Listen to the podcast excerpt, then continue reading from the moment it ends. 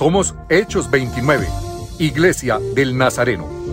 Bienvenido a otra entrega de la palabra de Dios para ti.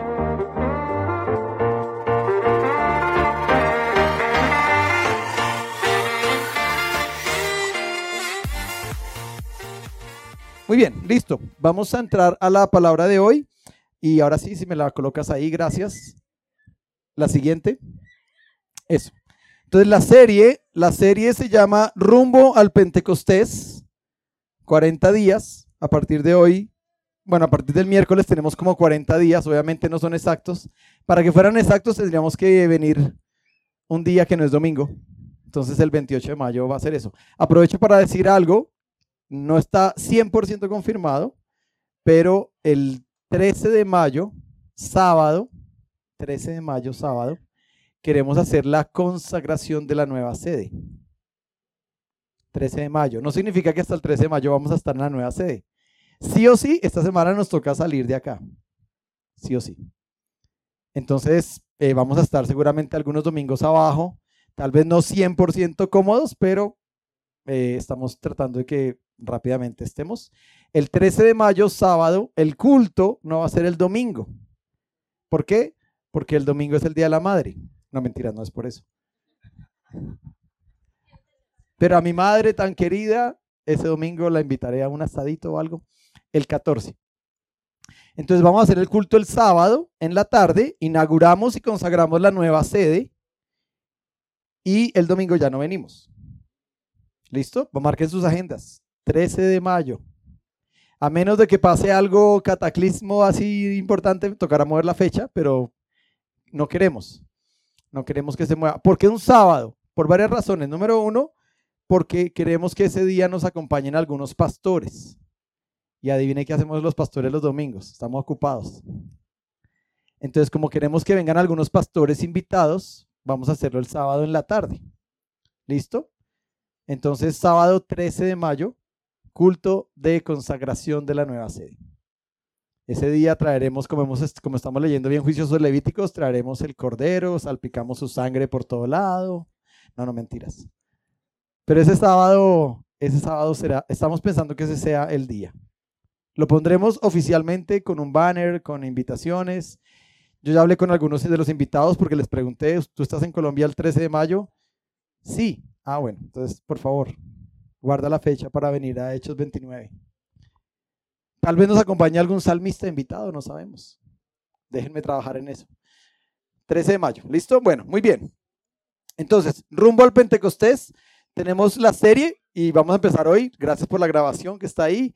Bienvenidos a una nueva serie eh, de episodios que vamos a estar teniendo durante los domingos con algunos predicadores invitados, pero hoy está el inicio y se llama rumbo al Pentecostés. Y para entrar a, este tiempo, si me regalas la diapositiva, la semana pasada, para hacer el puente o la transición, la semana pasada estuvimos hablando y, la conclusión de la semana pasada de la resurrección de Cristo fue que dejamos algunas preguntas personales para que ustedes las contestaran y pensaran, ¿no? Y ahí están las preguntas. La primera era, piense en algo que usted quiere mejorar en su vida. Lo que queremos en estos 40 días rumbo al Pentecostés es que usted mejore algo en su vida. El Espíritu Santo puede tocar su vida y puede erradicar todo lo que usted tal vez ha dicho. Yo quiero quitarme esto de mi vida de una vez y para siempre. Puede ser un hábito, puede ser un vicio, puede ser una adicción o puede ser una forma de su conducta, algo que usted ha cargado como un lastre en su espalda por años y usted dice, yo sí quiero arrancarme eso. Espero que eso no sea su esposa, ¿no? Ni su esposo, pero me voy a arrancar a mi esposo en estos 40 días. Pero entonces la pregunta era, piense en algo que usted quiere mejorar en su vida. La segunda pregunta era, ¿cuál podría ser su compromiso en estos próximos 50 días? Domingo pasado, ¿no? Ya tienen menos días. ¿Cuál, era, cuál va a ser, cuál podría ser su compromiso acerca de esto que usted quiere mejorar? ¿Y por qué es importante? Porque muchas veces uno viene y le dice a Dios, Señor, cámbiame, Señor, cámbiame, Señor, transfórmame. Y Dios yo creo que desde arriba dice, pues sí, pero colabore. Dios está diciendo, yo te quiero ayudar, yo te quiero transformar, yo te quiero bendecir, pero si no colaboramos es difícil. ¿Por qué? porque no somos marionetas, no somos máquinas, no somos robots creados por Dios. Dios nos da libertad de decidir. Entonces, Dios no puede meterse en tu cuerpo y decirte, ya no vas a poder hacer eso que quieres dejar. Él no se mete, Él no te obliga. Él te propone, Él te seduce, Él te da la fuerza, Él te da la capacidad. Entonces tienes que hacer un compromiso. Y lo otro que les propusimos hace ocho días era que usted compartiera este compromiso con la persona que a usted lo acompaña espiritualmente. En Hechos 29, todos, desde los niños hasta los adultos, tienen a una persona que está orando por usted, que es alguien que lo acompaña a usted espiritualmente, alguien que camina.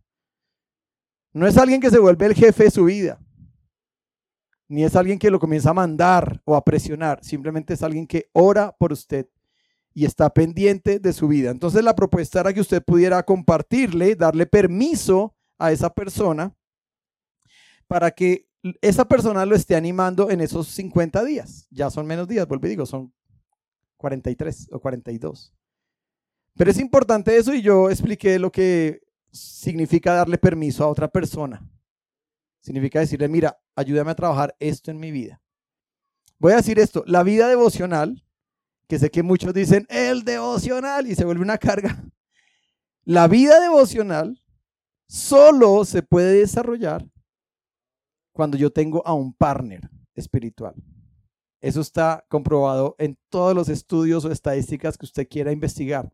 A los que les gusta el chat GPT, escriba ahí, ¿cómo hago para mejorar mi vida devocional? Y le aseguro que de los puntos que ChatGPT le contesta la inteligencia artificial más famosa hoy, es que le va a decir, busque un partner, busque un compañero de oración, alguien con quien usted pueda empezar a compartir eso y que esa persona le ayude. Entonces hay que darle permiso, ¿verdad? Y lo último era que usted hiciera una oración de consagración, eso lo hicimos hace ocho días, y después usted le pidiera a Dios que en esos 50 días el Pentecostés llegara a su vida. Voy a decir esto. En el equipo regional en América del Sur, a veces las conversaciones son difíciles y a veces uno escucha lo siguiente. La gran mayoría de iglesias pueden estar dirigidas por pastores que nunca en su vida han experimentado el Pentecostés. La responsabilidad del pastor es mayor. Es esa búsqueda diaria, continua, todo el tiempo. Eso es lo que vamos a trabajar hoy un poquito. ¿Listo? Bueno, muy bien. Entrando hoy, ahora sí me regalas eso, solamente quería dejarlo porque no sé si alguien faltó hace ocho días, aunque está en el podcast, en Google Podcast y en Spotify. Están desde hace dos meses todas las prédicas colgadas, todos los estudios bíblicos de los domingos ahora están colgados allí cuando comienza una semana devocional. Usted puede descargar eso para escucharlo eh, offline y ponerse al día. Muy bien, la siguiente diapositiva. Muy bien. Estaban en los últimos días de Jesús. Era el último, la última cena de Jesús con sus doce. Y Jesús dice esa frase, ese versículo que está en la pantalla, que está en Juan 16:13. Es la última cena, el último momento, casi que las últimas enseñanzas. Y Jesús está orando por sus discípulos. Y antes de levantarse de la mesa e irse para el huerto del Getsemaní, Jesús dice esa frase, dice, cuando venga el Espíritu Santo, Él les dirá, ¿a quiénes les iba a decir? A los discípulos, lo que es la verdad y los guiará para que siempre vivan en la verdad. Él no hablará por su propia cuenta, sino que les dirá lo que oiga de Dios el Padre y les enseñará lo que está por suceder. Entonces, ¿qué es lo que Jesús quería que sucediera con sus discípulos? Que fueran llenos del Espíritu Santo, porque al ser lleno del Espíritu Santo, entonces ellos iban a conocer unas verdades y una verdad y se iban a poder mantener toda su vida en algunas de esas verdades. Esa era la importancia, era el propósito o es el plan del Espíritu Santo en nuestra vida. Cuando usted dice, bueno, ¿y yo para qué quiero ser lleno? Si usted está en ese punto, yo le voy a decir, la clave de una vida cristiana victoriosa está justo en contestar esa pregunta. Usted puede ir a una iglesia años, años. Yo duré, a ver, vamos a hacer cuentas, 35, 47 menos 11, son 36 años que llevo en la iglesia del Nazareno. 36 menos 10, 26 años, 26 años en una iglesia sin lograr tener victoria en mi vida devocional. 26 años. Abría la Biblia de domingo en domingo, cuando iba al culto. Sin embargo, toqué la batería cuatro años en la iglesia, cuando tenía de los 14 a los 17. Fui líder de jóvenes varios años. Mas, sin embargo, no lograba vencer esa disciplina, no, no lograba incorporar eso en mi vida.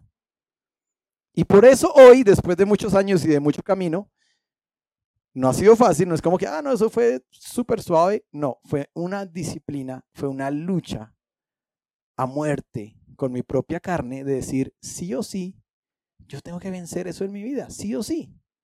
Yo necesito eso en mi vida, yo necesito la palabra de Dios en mi vida y no que sea como que, uy, el devocional, sino que sea, necesito el pan diario para mi vida hoy. Bueno, muy bien. Jesús dijo esto y nos dejó esa gran verdad. Y hoy, hoy voy a empezar a lanzar cada, cada episodio, voy a lanzar una verdad. La verdad de hoy es muy sencilla. ¿Dueños o administradores? Esa es la verdad de hoy. Diga conmigo, ¿dueños? Gracias, despierte por favor, el calorcito, ¿está haciendo calor? ¿Dueños o administradores? Muy bien, Vamos a hacer una actividad rápida, si tiene el micrófono inalámbrico, alguien que me ayude por ahí. Y es que usted piense en algún momento, en alguna experiencia que usted tuvo en su vida, en el que a usted se le dio algo para que usted lo administrara. ¿Listo? Puede ser cuando niño, puede ser cuando adolescente, puede ser cuando grande, puede ser ahora hace poco en su vida. Piense en algo que a usted le dieron para administrar. Listo, por aquí. Andre. Hijas. Hijas. ¿Te dieron hijas? ¿Hace cuánto? Quédate con el micrófono. Hace siete y cuatro años. Hace siete y cuatro años, sea, tienen seis y tres. Siete y cuatro, hermano. Entonces, ocho años y cinco años. Desde la pancita. Ah, bueno, sí, desde la pancita. Te dieron hijas para administrar. ¿Cómo ha sido esa tarea de administrar la vida de otras? Difícil, muy difícil. ¿Qué has tenido que hacer? Orar. ¿Qué más? Aprender. ¿Aprender a hacer qué? Mamá sin una mamá. Uh, mamá sin una mamá. ¿Qué más? Orar. Cosas, cosas más prácticas. Trasnochar. Cambiar eh, pañales. Guiarme de médicos, apoyarme en mi esposo que es el del turno nocturno. Em, em, tuvimos un maestro para enseñar a bañar a Vale, por ejemplo. Eh, ok. Esas cosas. Listo. ¿Alguien te va a pedir cuenta por eso que te dieron para administrar? Sí, claro. ¿Quién? Dios. ¿Iván? ¿También se le va a pedir cuentas a Andrea? también me pide cuentas, pero... Es un trabajo en conjunto. ¿Y qué esperas tú, si ya sabes que fue Dios el que te dio a tus hijas? ¿Qué esperas tú cuando te encuentres con Él y hablen de tus hijas? ¿Qué esperarías? ¿Qué, ¿Cuál es tu meta? ¿Cuál es tu anhelo? Que mis hijas amen a Dios sobre cualquier otra cosa. O sea, que Dios diga... Me amaron. Me amaron, me obedecieron y siguieron mis caminos. Ok, tú puedes hacer que tus hijas a los 20 años amen a Dios sobre mm. todas las cosas. Es algo que se construye desde que nace. Es algo que se construye. Y a los 20 es el resultado del fundamento que yo puse. ¿Depende de ti? No. A esa hora no. A esa edad no. No, desde ahorita. Desde la panza. ¿Depende de ti? Sí, sí. 100%. Ahorita sí. Bueno, ¿alguien piensa algo diferente? Muy bien, allá hay una, una mano levantada. Gracias. Ese es el ejercicio. Gracias, Paito. Eh, no, yo creo que no depende 100% de nosotros como padres, porque a veces no podemos estar con ellos completamente. En mi caso, la mayoría sabe que yo tuve mi hija de 17 años. Hoy en día Vale tiene 21 y agradezco porque es una niña mejor de lo que yo esperaba. Y creo que Dios fue muy bueno y permitió que ella siguiera muy buenos pasos. Muy bien, gracias Paito. La, respuesta es un poquito teológica. La respuesta es un poquito teológica. Yo, yo que estoy de acuerdo con Andre, yo tengo que hacer todo por mis hijos, pero si ni siquiera Dios puede hacer que yo me mantenga en sus caminos. ¿Por qué? Teológicamente, porque tenemos libre albedrío. Claro, lo que un papá hace por sus hijos en esa coadministración es súper clave. Eso no lo vamos a desmentir. Y a eso le estamos apostando en Hechos 29 hace cinco años y medio. Le estamos apostando al factor naranja, los que han tomado el taller de los padres que tus hijos necesitan. ¿Qué es el factor naranja? Es el rojo de la iglesia y el amarillo de la familia. Entonces, cuando usted revuelve el rojo y el amarillo, queda el naranja. ¿Qué es eso? Que la iglesia le dice, papás, les damos un devocional en línea, háganle con sus hijos. Ah, bueno, ya es un tema si los papás dicen, no, yo no hice el devocional. Ah, bueno, la iglesia da el recurso, igual que Dios. Dios dice, yo te amo, pero cada quien va tomando sus decisiones. Bueno, algo, algo, otro ejemplo de algo que hayan tenido que administrar. Ese fue bastante profundo y nos tocó el corazón porque los hijos, no nada más y nada menos que Dios nos dio unos hijos para administrar sus vidas. Otro ejemplo, ¿alguien que quiera compartir? Allá, perdóname, ¿es Claudita o es la hermana? Amén, pronto, pronto. es que te vi, dije, yo veo las fotos de, de tu hermana y digo, ojalá no me confunde nunca. Claudita, eh, gracias, bienvenida. Eh, buenos días. En una empresa, hace 10 años. Ok te entregaron una empresa para administrar. ¿Una empresa de qué? Una empresa de asesoría y consultoría. Ok, ¿y estabas preparada para administrarla? Eh, no. Entonces, ¿qué hiciste? Em, tomé un curso en la Cámara de Comercio y empecé a aprender a los golpes, equivocándome, eh, haciendo, tratando de buscar información, buscando asesoría y mirando para poder hacer una buena gestión. Hoy, ¿qué resultado tienes después de 10 años? Gracias a Dios, eh, una empresa estable, eh, donde no tengo que estar ahí 100% y que gracias a Dios ha sido bendición para muchas vidas. ¿Quién es el dueño de la empresa? Dios y mi hermana y yo. bueno, iba a hacer la pregunta contable, ¿no? El capital social está conformado por los aportes de qué socios. No, está bien, está bien. Gracias, Claudita. Muy bien. Somos administradores. ¿Qué es administrar? ¿Qué es administrar? Voy a decir la respuesta muy puntual, muy Wikipedia, ¿no? Administrar es el proceso de planificar, organizar, dirigir, controlar los recursos humanos, financieros, tecnológicos, materiales, todos los que ustedes quieran, de una organización con el objetivo de lograr sus metas y objetivos de manera eficiente y efectiva. Eso es administrar. Obviamente hoy no vamos a hablar de organizaciones, de empresas, ¿no? Eso sería otra charla de otro momento. Vamos a hablar de nuestra vida y de lo que Dios nos ha dado. Y usted puede estar pensando, oiga, pero ¿qué tiene que ver eso de administrar con el Pentecostés? Déjeme que yo voy a concluir con esa unión. ¿Sí? Pero tiene todo que ver. ¿Cuáles son los riesgos de un administrador? André dijo, me tocó aprender, me tocó tomar cursos. Claudita dijo, me estrellé varias veces, me di totazos, fracasé porque no sabía, aprendí a la experiencia, la academia tal vez no es suficiente. Nos toca aprender, ¿verdad? Son riesgos. Uno toma, cuando uno se toma administrar algo, uno comienza a tener riesgos financieros. Comenzamos a construir aquí la, nuestra sede hace un mes y medio, exactamente el 5 de marzo firmamos el contrato y comenzamos. Y la, y la junta de la iglesia, yo les pedí que hicieran algo un poquito temerario y es, necesito que la junta le dé al pastor carta blanca para llevar este proyecto adelante, porque yo no podía todos los días, reunión de junta, ladrillo o bloque. Reunión de junta, arena o mixto. reunión de junta, eh, piso en eterboar o piso en madera. Entonces la junta me dijo, pastor, hay un monto, hay un presupuesto, avance. ¿Qué pasa si llegamos a la entrega de la sede y yo les digo, nos faltó la mitad, no nos alcanzó? Entonces la gente va a decir, ¿qué va a decir la gente?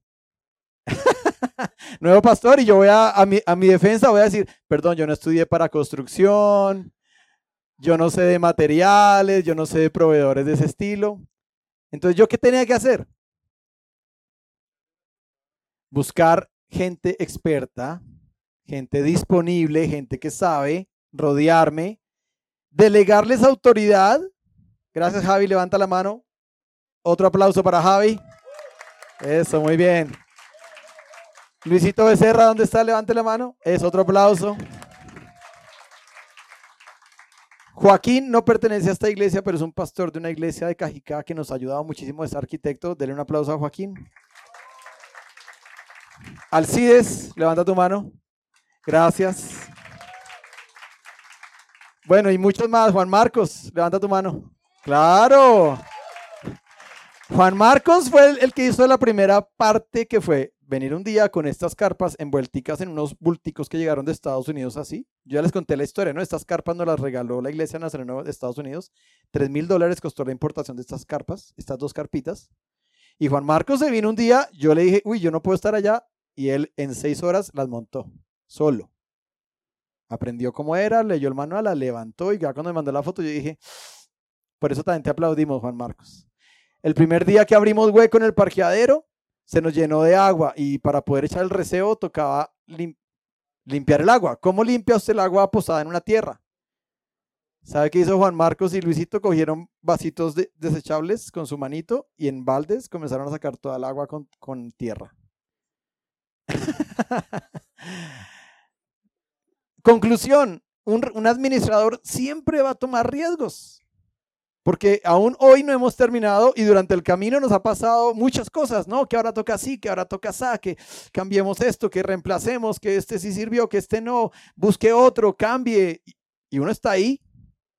Teníamos un desafío tremendo, no teníamos liquidez. Ahorros sí teníamos. Liquidez no teníamos. ¿Cómo arranca usted tremendo proyecto sin liquidez? Aún hoy todavía los ahorros están ahí quietos. ¿Qué ha hecho Dios? Dios ha aparejado todo. Entonces, un administrador toma riesgos, riesgos financieros, riesgos, legales, riesgos reputacionales. Y cuando escribí esa frase reputacionales, me acordé cuando yo tenía un trabajo de ser administrador de un tercero, de un amigo que canta. Y por 17 años tuve que ser su administrador y su cara. Y muchas veces, muchas veces, algunas veces, lo que yo hacía lo afectaba a él. Si yo me ponía de mal genio y me sacaban el bloque, lo hacía quedar mal a él. Aquí tengo dos amigos que están sentados ahí en la última fila y se acuerdan de un episodio en Perú, al cual yo le pido perdón a Dios siempre que me acuerdo. Porque fuimos a un concierto y nos fue eh, re, difícil la producción, muy complejo, no me acuerdo qué pueblito era en Perú. Muy difícil. Y bueno, habían mil cosas que hacer en lo técnico y controlar que no se quemara ningún equipo. Ese día se nos quemó una interfase de video que costaba como 2.500 dólares porque los técnicos de Perú que están con energía a 220 conectaron ese aparato a 220 y Entonces yo era el administrador. Se acabó la noche y voy y le digo a mi jefe, o a mi líder, o bueno, a la cabeza. Y él me dice, no sé, José, usted es el que está a cargo. Yo necesito mi interfase nueva. ¿Ahí usted qué hace? Yo llamé a mi esposa y le dije, mi amor, cancela las vacaciones porque esos 2.500 dólares que nos íbamos a gastar en un crucero, ahora se van para una interfase de video porque se quemó una interfase en Perú por la irresponsabilidad de un tercero. No, no, obviamente no hice eso. Pero obviamente me fui a hablar con el encargado, el que nos había contratado, y el que nos había contratado dijo, ah, yo no tengo nada que ver esos conos de sonido, aunque él los había contratado, pero bueno, se lavó las manos. Entonces yo voy a la tarima, era la una de la mañana más o menos, y le digo al del sonido, hey, nos tienes que responder. Y el tipo dijo, haga lo que quiera. Yo no le puedo responder. Y ahí se me salió el bloque. Y yo me acuerdo que Javi Serrano estaba a mi ladito. a mi ladito. Y a mí se me salió el bloque y le dije, ah, bueno, o sea, usted conectó algo a 220, nos quemó una interfase y ahora está diciendo tranquilamente nada. Entonces yo me fui a las cabinas de él, al borde de la tarima, cogí las tarimas que estaban, las cabinas que estaban ahí.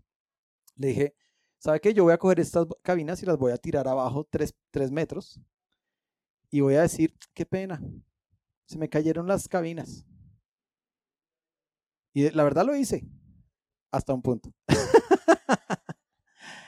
me fui, me fui y todos, por eso Javi Serrano y otros músicos que estaban ahí, como que vinieron a rodearme porque ellos dijeron, aquí va a haber tropel.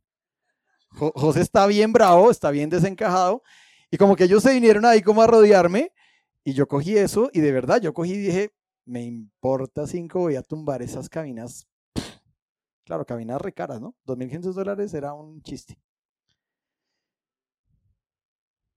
Entonces ahí me contuve, porque ellos también cogieron sus técnicos y se hicieron al otro lado. Yo dije, uy, aquí. Ahí sí me salió lo gamín, ¿no? Como pase esta línea y su mamacita lo reza. O si su mamita sabe coser, para que le cosa esto. Todas esas caminadas que uno aprende por ahí en el parque. Entonces yo hice otra cosa que para mí fue peor. Yo solté las cabinas, me volteé al tipo y le dije, ¿sabe qué? Su negocio queda maldito. Todo lo que usted trate de vender en este negocio de sonido le va a ir reguete mal. Javi ahí se puso asustado y, uy, no, eso fue peor que José hubiera tumbado esas cabinas. y yo no me acuerdo, yo no me acuerdo mucho, Javi sé que sí se acuerda porque él es buen comentarista. Yo no sé, él me dijo, usted comenzó a decir hasta versículos de la Biblia y todo y lo maldijo. Como que nunca más, así como Jesús cuando maldijo a la higuera, que nunca más crezca esta higuera, nunca más, y se marchitó. Y le dije, tranquilo, nos vamos. Muchachos, a la van. Y ya.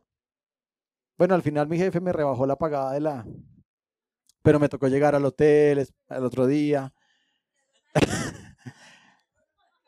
yo creo que no, porque en esa época yo no era un pastor. No sé, por eso digo que, por eso comencé diciendo esta historia que yo le pedí perdón a Dios varias veces, porque esto era, esto era más o menos, era el común denominador de 17 años del día a día con Alex. Así también me agarré con los de los mostradores de las aerolíneas muchas veces, por injusticias, porque no, tu vuelo está cancelado y, y yo qué, mi vuelo está cancelado, somos 15. Y si no llegamos, me cobran una penalidad de 15 mil dólares. ¿Usted me va a pagar la penalidad por no llegar a cumplir un contrato? No, el vuelo más cercano es en dos días, pero les damos un hotel cinco estrellas para que vayan y gocen. No, no, yo no quiero gozar, yo quiero llegar a cumplir mi trabajo. Bueno, mil cosas. Conclusión. Un, un administrador asume riesgos reputacionales. Eso quiere decir que todo lo que yo diga puede afectar a otros.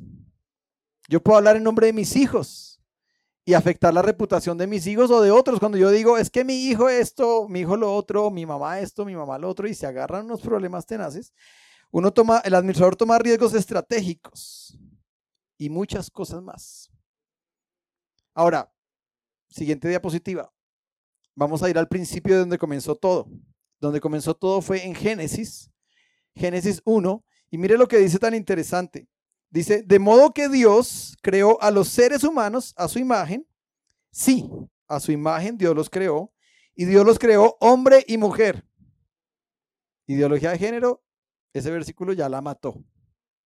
Dios los creó hombre y mujer. ¿Listo? Pero eso no es lo que vamos a hablar hoy. Luego Dios los bendijo y les dijo, tengan muchos hijos. Amén por eso, ¿no? Los que tenemos hartos hijos. No mentira, los que, no, yo no quiero tener más de uno. Luego Dios los bendijo y les dijo, tengan muchos hijos. Por eso los judíos creen que tener muchos hijos es bendición. En cambio, los occidentales creemos que muchos hijos es qué? Más colegios, más deuda. Pero bueno, los judíos, dice, luego Dios los bendijo y les dijo, tengan muchos hijos para que llenen toda la tierra y la administren. Ahí es donde yo quería llegar. Ustedes dominarán a los peces del mar, a las aves del cielo y a todos los animales que hay en la tierra. Entonces, ¿qué somos nosotros? ¿Dueños o administradores? ¿De qué? De todo. ¿Por qué? Porque Dios, cuando creó al ser humano, la mente, el propósito, la misión de Dios con el ser humano no es, Angie, tú eres dueña de la ropa que tienes, de tu corazón, tú eres dueña de tu corazón. No. Solamente dijo, Angie, voy a soplar vida en el vientre de tu mami. Recuérdame el nombre de tu mami. Janet. Yanida. Yanira. Yanira. Voy a soplar ahí aliento de vida para que nazca una niña que se llama Angie. Pero lo único es que la vida es prestada. Y un día la vida termina, entonces somos administradores. Primera de Pedro 4.10, un versículo del Nuevo Testamento dice, cada uno, dice el apóstol Pedro, cada uno según el don que ha recibido, ministrelo a los otros como buenos administradores de la multiforme gracia de Dios. Eso es otra cosa que no me voy a demorar mucho ahí, pero significa que en el Nuevo Testamento nosotros somos administradores y tenemos que ser buenos administradores de la multiforme gracia de Dios. ¿Dónde está la gracia de Dios en tu vida? ¿Dónde está? Dentro de ti. Dentro de ti. Entonces tú tienes que ser un buen administrador de esa gracia que está en tu vida. Y multiforme, bueno, multiforme es una palabra que eh, la iglesia nazareno podría decir multiforme, por eso tenemos gracia preveniente, gracia salvífica, gracia santificante, gracia suficiente y gracia sustentadora. Gracias, maestro. Porque de ahí sale, hay una multiforme gracia. No es una sola gracia, es una multiforme. Ahora, quiero ir a este pasaje y ese se los voy a pedir que lo lean, lo busquen. Y es para contestar esta pregunta, siguiente diapositiva. ¿Cuál es la tentación de un administrador? Yo creo que aquí todos somos administradores y ya están entendiendo de qué se trata esto, todos somos administradores. ¿Cuál es la tentación? ¿Cuál es la principal tentación de un administrador? Los que saben inglés ya entendieron que se los puse así bien grande, ¿no? Pero yo quiero que usted lea Ezequiel conmigo, Ezequiel 28. Yo lo voy a leer, pero búsquelo en su Biblia, por favor, haga el ejercicio. Haga el ejercicio mental. Usted aprende más si lee. Aprende menos si no lee. Entonces yo quiero que usted aprenda más, lea. Entonces Ezequiel 28 del 11 al 17 dice así. Entonces, lo voy a leer en esa traducción. Dice, entonces este mensaje adicional me vino del Señor, hombre mortal, entona una canción triste por el rey de Tiro. Dile que el Señor Dios dice, ojo, tiro, sinónimo, Satanás. ¿Listo? Tú eras la perfección de sabiduría y hermosura. Estabas en el Edén, el jardín de Dios. Tu vestidura estaba adornada con toda piedra preciosa, rubí, topacio, diamante, crisólito, ónice, jaspe, zafiro, carbunclo y esmeralda. Paro ahí un momentico. Si usted se acuerda de Éxodo, el pectoral del sacerdote tenía nueve de estas, para que vaya haciendo conexiones. Nueve menos una. Esa una la usurpó Satanás. Bueno, ahí para que vayan haciendo conexiones en sus cabezas. Todas engastadas en el oro más fino. Ello te fue dado en el día que fuiste creado. O sea, cuando Satanás lo crearon, lo crearon casi como un sumo sacerdote. Te designé como el querubín, un ser celestial de gran dignidad, protector, personaje de gran alcurnia. Tenías acceso al santo monte de Dios. Caminabas en medio de las piedras de fuego. Ningún lugar estaba restringido para ti. Eras perfecto en todo lo que hacías desde el día que fuiste creado hasta aquel momento en que se halló maldad en ti. Tu gran riqueza te llenó de inquietud interior y empezaste a cometer falta tras falta. Por lo tanto, yo te eché del monte de Dios como a un infractor cualquiera. Yo te desalojé, oh querubín protector, de ese lugar privilegiado donde habitabas. Se te subieron los humos a causa de toda tu hermosura. Tu sabiduría te volvió engreído y perdiste tu esplendor. Isaías capítulo 14, que es otro texto que está acá, también habla lo mismo lo voy a leer, dice, ¿cómo, ¿cómo caíste del cielo, oh Lucifer, hijo de la aurora? ¿Cómo has sido derribado en tierra, tú que fuiste tan poderoso luchando contra las naciones del mundo? Porque te extasiabas pensando, subiré al cielo y gobernaré a los ángeles. Treparé hasta lo más elevado del cielo y seré como el Altísimo, pero en vez de ello serás hundido en lo más profundo del abismo infernal. ¿Qué le pasó a Satanás como administrador. Quiso ser como si fuera el dueño. La principal tentación que tiene un administrador, y en ese momento ponga el dedo en su corazón y diga, cualquier tentación que yo tengo como administrador en mi vida es ser el dueño. Es creer que yo soy el dueño de esto. Yo soy el que tomo las decisiones. Yo soy el que digo sí o no. Esa es la principal tentación. Satanás cayó y me gusta que acá dice...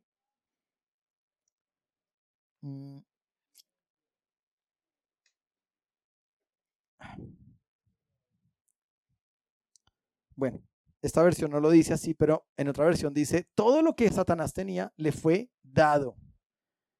O sea, el, verbo que fue dado significa que no era dueño de nada, solo se lo otorgaron. Cuando Dios te da un don, un talento, a mí me encanta escuchar aquí a Anita cantar. Y cuando Anita se pega bien al micrófono y saca su y proyecta su voz, yo siento, uff. Y entonces uno dice, ¿qué don?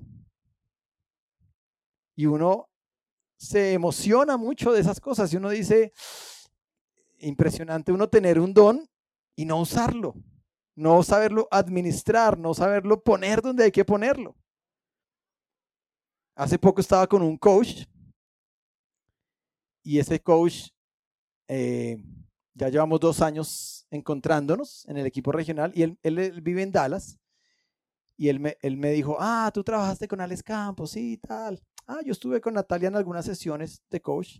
Mira, si yo fuera el coach de Alex Campos, lo llevaría a su doble lugar, de donde Dios lo ha puesto.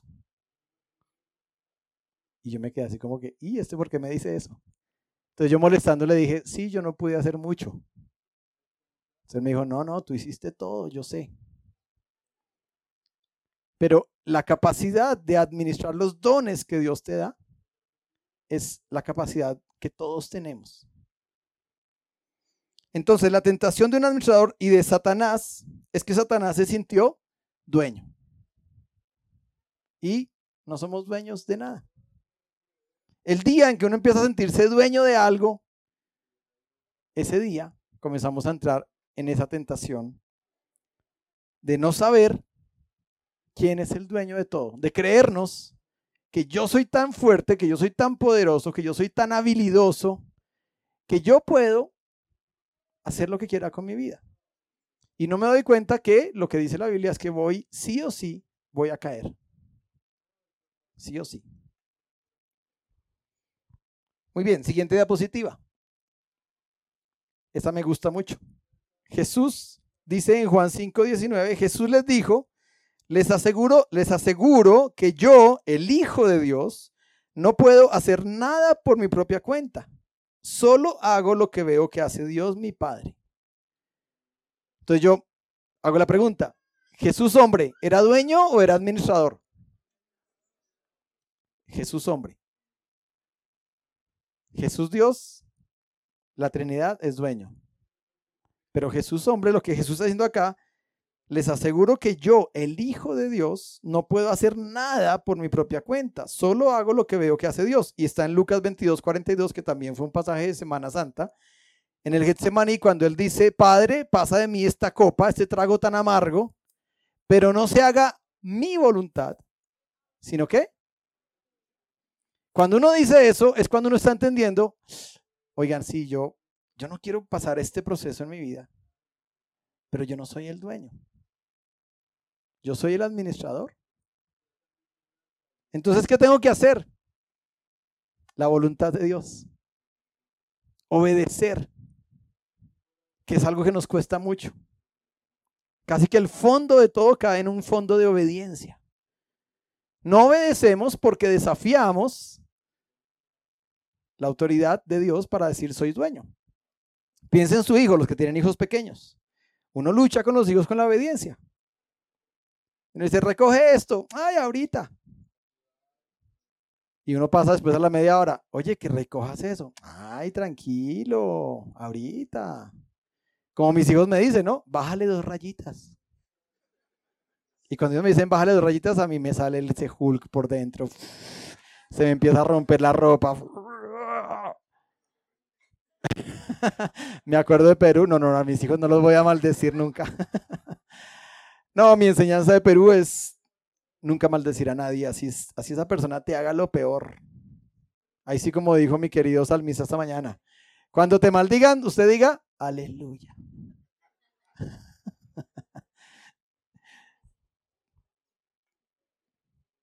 Pero el, problema, de, el problema de, la obediencia o de la administración es cuando nos cuesta obedecer.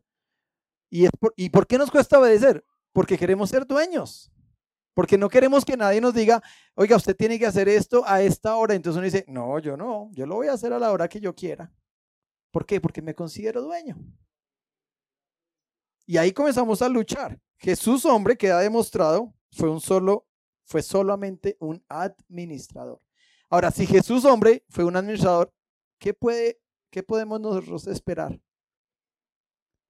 ¿Qué podemos pedir? ¿Más? Ah, no, eso fue Jesús, pero yo soy yo. Y eso está hoy, eso que estoy hablando hoy, está como en la cultura. A veces no lo percibimos. Vivimos en ese mundo día a día, pero esa cultura de ser dueños de algo nos aflige. Y uno a veces, no sé, uno a veces piensa, ¿no? Yo, yo me preocupo y digo, ¿será que algún día voy a volver a tener casa? Y a veces me llegan pensamientos de ese estilo y escucho historias de otros pastores mayores que están frustrados hoy porque dicen, fui muy bruto en la vida porque no me esforcé cuando tenía que esforzarme y no compré casa. Y usted me pregunta, humanamente sí me preocupa el tema. Ministerialmente o espiritualmente, digo, solo soy un administrador. Dios me ha demostrado que Él me sostiene. ¿Por qué se nos mete en la cultura occidental tanto ese afán de decir, yo necesito tener, yo necesito construir, yo necesito esa estabilidad, yo necesito, y entonces nos metemos en eso, y a veces por meternos en esa angustia, cometemos unos errores, pero garrafales. Yo creo que hace como unos siete años, Dios trabajó en mí una sola palabra que se convirtió en un verbo para mí y es desapego. Desapego.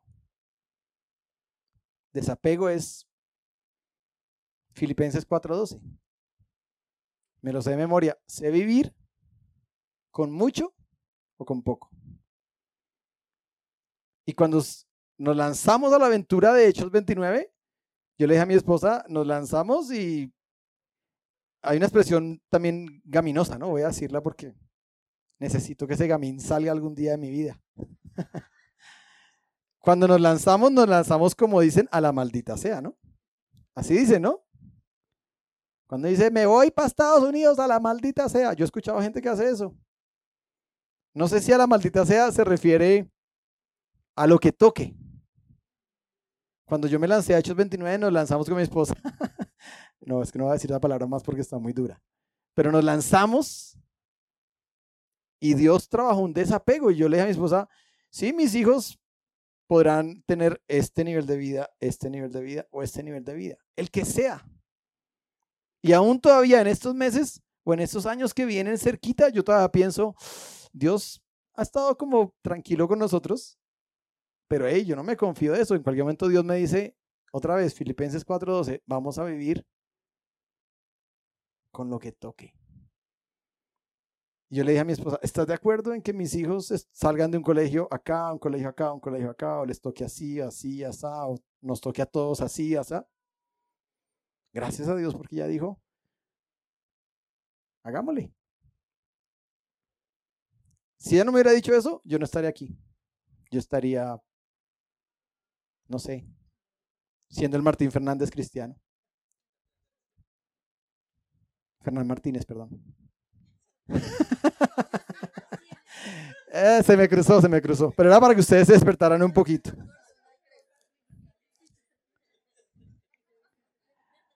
Fernán Martínez.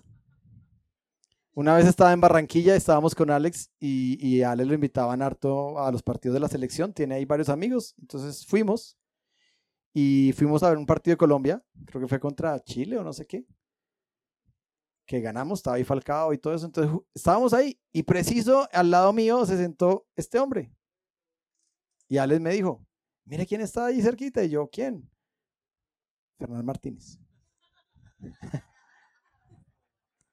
y yo fui con la camiseta de Colombia, él está con la camiseta de Colombia y nos tomamos la foto.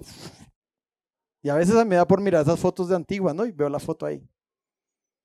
Y yo a veces pienso, hubiera podido haber sido un proyecto de vida. Pero Dios tiene sus formas, ¿no? De trabajar y de procesarnos. Muy bien. Siguiente diapositiva. Vamos a entrar al cierre. ¿Qué significa ese pasaje que está ahí, que no lo puse para que ustedes hagan el ejercicio de buscar en su Biblia? ¿Qué significa, qué significa según el mensaje de hoy lo que dice Juan 12, 24? Eso sí quiero que alguien lo conteste, alguien juicioso. ¿Qué significa según el mensaje de hoy? Porque estoy haciendo el cierre, entonces voy a empezar a conectar. Si usted ha entendido la charla de hoy, ¿qué tiene que ver esto con el Pentecostés? Juan 12, 24 nos da la respuesta.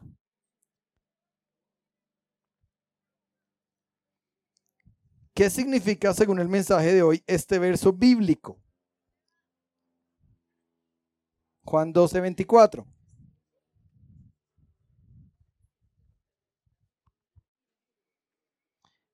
Paito, sí, un micrófono para Paito. Gracias. Luego Martica. Si quieres léelo. Si quieres leer el versículo. Dice, les digo la verdad, el grano de trigo, a menos que sea sembrado en la tierra y muera, queda solo. Sin embargo, su muerte producirá muchos granos nuevos, una abundante cosecha en nuevas vidas, de nuevas vidas. Entonces, tu respuesta. Eh, yo creo que es lo que el legado que uno deja, las cosas que uno puede sembrar. En o sea, en otros. Pero ¿qué tiene que pasar antes? Pues tengo que morir eh, a mí, a mis cosas. Digamos, un ejemplo, Fagua, que hoy en día me duele no poder ir, pero... Eh, pero creo que muchas veces, muchos sábados renuncié a muchas cosas para ir allá.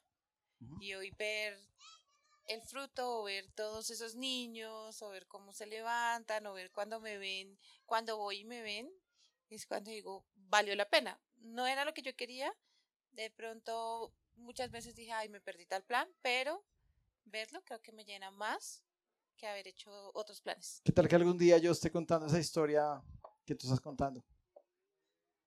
Yo quería seguir en Hechos 29. No, no eso. No, no, no, estoy poniendo una, una hipótesis. Martica quería aquí hablar, Win. No, no, está bien, gracias, Paulita. ¿Era para leerlo? La, la respuesta, Pau estuvo cerca, pero la respuesta es que tenemos que morir a la mentalidad de dueño. El desapego está bien, es otra palabra, yo lo puse con el ejemplo de lo que Dios puesto en mí estos últimos años, pero la mentalidad de dueño, tenemos que morir a la mentalidad de dueño. ¿Por qué tenemos que morir? Porque es una tentación impresionante decir, ah, yo soy dueño de esto. ya lo logré. Y entonces nos fresqueamos y nos comenzamos a convertir como Satanás. Es decir, ya no necesito a Dios. Ya comer aquí no me genera ninguna alegría o agradecimiento. Esta mañana mis hijos me preguntaron porque veníamos para acá y venía un señor en bicicleta, pero es una bicicleta acostada, donde él con los brazos hace todo el ejercicio porque las piernas no le funcionan. Y ellos me dijeron, explícanos qué es lo que pasó. Entonces le dije, no, pues que seguramente ese señor no, no tiene movilidad en sus piernas. Y ahí inmediatamente vino la frase, tenemos que agradecer por cosas tan sencillas como que tú puedas alzar tu pie y sentir tus deditos del pie. Porque a veces se nos olvida, como que, ah, es normal. Y nos comenzamos a volver como, como, tengo una palabra pero no me acuerdo cuál es, como regodientos. Perdón la palabra tan cachaca. palabra de abuelita, ¿no? Regodiento, mijo como eh, no grato, como no, no agradecido, como no decir, esto es importante porque Dios me lo dio. Y el versículo 25 de Juan 12, Jesús cierra el capítulo y dice, si ustedes consideran que su vida es más importante que obedecerme, otra vez la obediencia, no tendrán vida eterna. Pero si consideran que su vida en este mundo no es importante, y me obedecen, entonces tendrán vida eterna. Nada más y nada menos que la vida eterna. Y ahí, pues, ahí se abren una cantidad de preguntas teológicas. ¿Cómo así? O sea que la vida eterna me la tengo que ganar. Hoy yo le diría sí y no. Pero no nos va a dar mucho tiempo para ahí. Pero lo que quiero decir es que Jesús está diciendo si ustedes consideran que su vida es más importante que obedecerme, si Dios te está pidiendo que hagas algo, lo voy a decir parafraseado, si Dios te viene trabajando que tú hagas algo y tú no lo haces, porque tú dices, no creo, no, no estoy listo, lo que sea, excusas y excusas, entonces te acercas al filo de la vida eterna. ¿Por qué? Porque eso le pasó a Lucifer. Por eso la obediencia, vuelvo y digo, es tan importante. Hay que morir a la mentalidad de dueño. Ahí está la clave de todo. Mi vida no es mi vida. Mis sueños no son mis sueños. Mis planes no son mis planes. Yo estoy aquí hoy, estoy feliz y veo la bendición y yo digo, wow, Dios está bendiciendo y la iglesia está avanzando y ahora tenemos esa sede hermosa y están llegando donaciones y están moviéndose muchas cosas y yo digo, yo me quedo así como que, uy, Señor, ¿de verdad?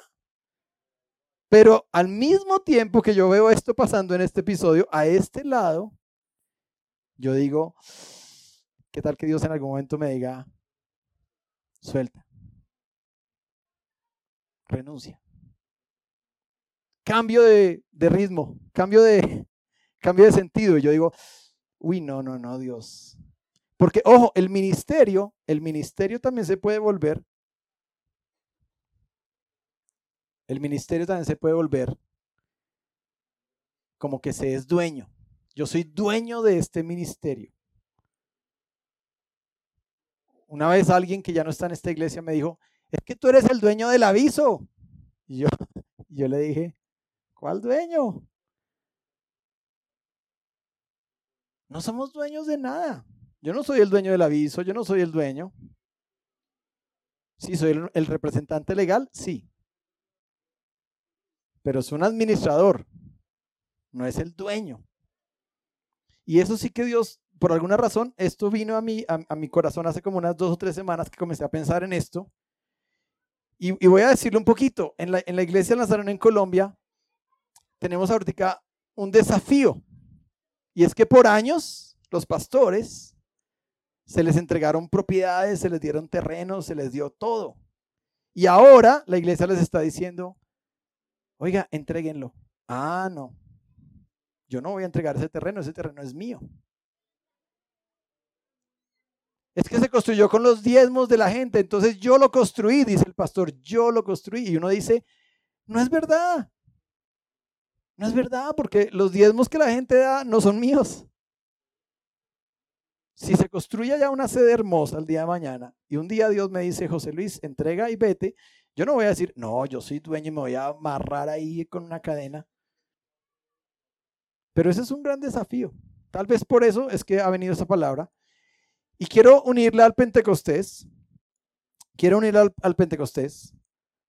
Porque prácticamente el camino hacia el Pentecostés es empezar a que tú digas en tu vida, nada es mío. Gálatas 2.20.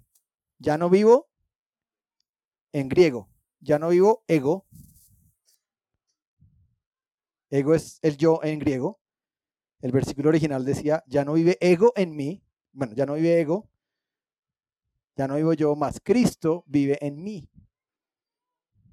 Y todo lo que yo creía que había ganado, los títulos, la fama, no sé, la, el estatus, no es mío. Ojo con que eso se nos suba, como dice Ezequiel, se, se le subieron los humos. Yo hago un ejercicio como una disciplina.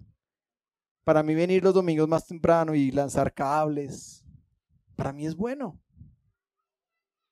Para mí es bueno hacer eso. Algunos dicen, no, pastor, pero ya no hagas tanto eso. Gracias por querer ayudarme. Pero déjeme a veces hacerlo porque a veces eso comienza a dañar el corazón. Entonces uno dice, ah, no, el pastor, cuando ya esté todo listo, ahorita en la otra sede, todos los instrumentos van a quedar montados para siempre. Entonces ya el pastor dice, ah, yo llego faltando cinco para las once y me subo al gran show.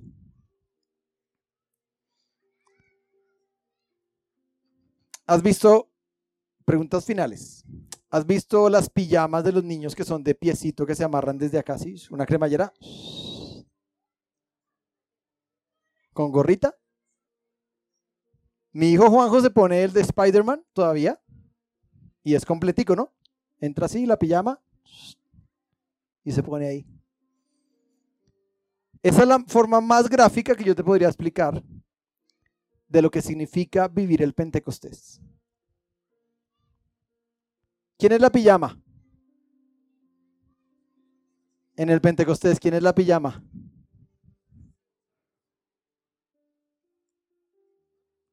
Nosotros somos la pijama.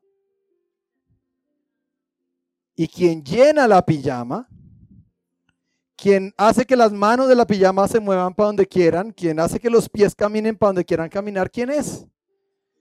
El Espíritu Santo. Entonces, cuando yo vivo el Pentecostés, por eso digo Gálatas 2.20, ya no vive ego, ya no soy yo el dueño de la pijama, yo simplemente soy la pijama. El Espíritu Santo se pone la pijama de José Luis y dice, listo José Luis, vamos a ir para allá. Vas a alzar tus brazos, vas a arrodillarte, vas a abrazar, vas a mirar así, vas a hablar esto. Esa es la mejor forma de entender. Somos la pijama.